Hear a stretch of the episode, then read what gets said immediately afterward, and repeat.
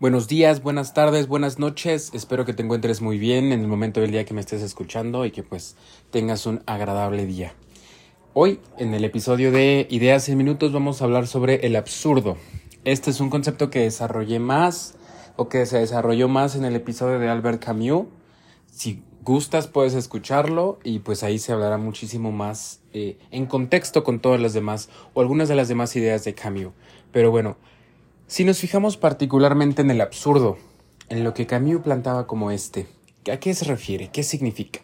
Bueno, el absurdo, según Camus, es cuando nosotros nos damos cuenta del siguiente contraste, o cuando caemos en la realización del siguiente contraste.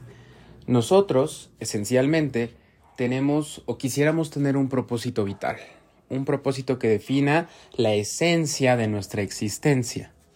Pero miramos hacia el universo, miramos hacia arriba, hacia abajo, hacia todos lados y nos damos cuenta que a este universo parece no importarle si nosotros tenemos o no un propósito vital.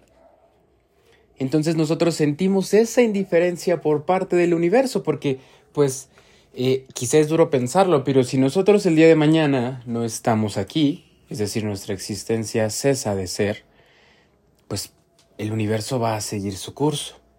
Las personas van a seguir caminando, los planetas van a seguir girando. Entonces ese propósito vital no está esencialmente atado a nada. Mi propósito vital no define la existencia del universo, ¿me explico? Entonces al nosotros darnos cuenta de que ese supuesto propósito no viene de arriba, no es enviado por Dios, por un supuesto Dios o por un supuesto universo, y al mismo tiempo yo necesitarlo y yo quererlo, ese contraste, eso es el absurdo. Ese es el absurdo que describe Camus. Porque entonces yo sé que pues no hay nada definido para mí, que no es ni el universo, ni Dios, ni nada más que define lo que yo pudiera o no hacer con mi existencia. Yo sé que ahorita estoy hablando mucho con pudiera, con podría, pero es precisamente esa es la idea. Acá ya no hay algo que me ate, ya no hay algo que defina hacia dónde voy a llevar mi vida, porque el universo pues es indiferente. Ahora aquí un punto de aclaración es que muchas veces bueno, yo he visto que contemporáneamente el absurdo se confunde mucho, bueno, la filosofía absurdista, si quisiéramos llamarle así, se confunde mucho con la nihilista. Eh, estas dos sí que pueden compartir puntos de origen, bueno, más bien sí que comparten puntos de origen, es decir, eh, las dos plantean una duda eh, que originalmente surge de una cuestión existencial, porque estoy aquí, de dónde, de dónde puedo venir, de dónde puede originarse mi existencia, tiene un propósito, no lo tiene, porque sí, porque no, vaya, comparten eso. Sin embargo, el nihilismo, eh, pues sí que tiene un toque un tanto más cínico, un tanto más de destruir. A lo que me refiero es que, pues por allá nos encontramos un eh, esto no importa mucho, en mi existencia no tiene ningún significado, porque pues de todas formas va a acabar que de nuevo puede escucharse de una manera muy eh, despectiva, igual eso no es así, pero en cambio, eh, bueno, también tienen varios tintes el nihilismo.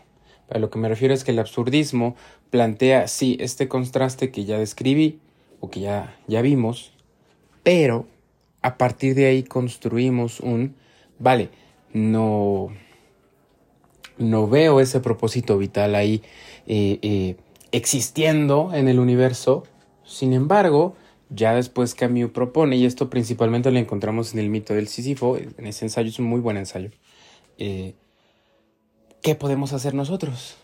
No está dado y que no esté dado de hecho nos da libertad porque nos permite crearlo, crear ese propósito vital.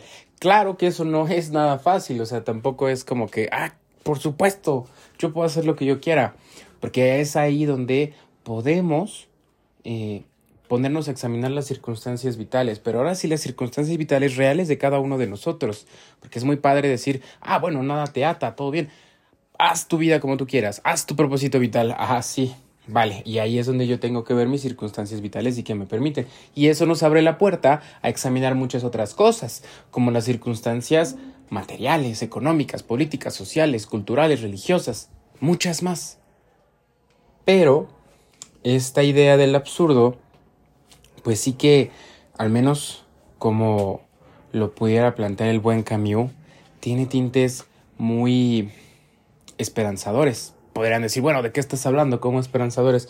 Pues sí, porque entonces nosotros nos encontramos en una libertad. Y aquí también vamos mezclándonos con lo que pudiera haber dicho Sartre, ¿no? Es, estamos condenados a ser libres. Pero en esencia, lo que nos estamos diciendo es que al universo pareciera ser que nuestra existencia es indiferente.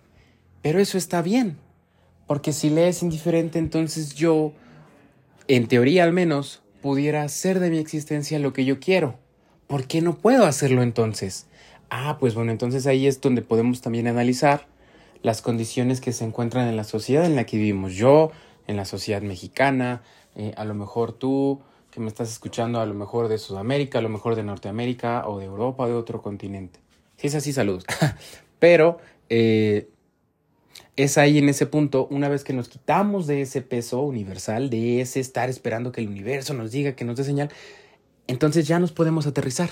Y al aterrizar es donde podemos ya ver cuáles son estas cosas, estas nuevas cadenas que nos atan. ¿Son cadenas reales? ¿Son cadenas que alguien me impuso? ¿Son cadenas que ya están impuestas?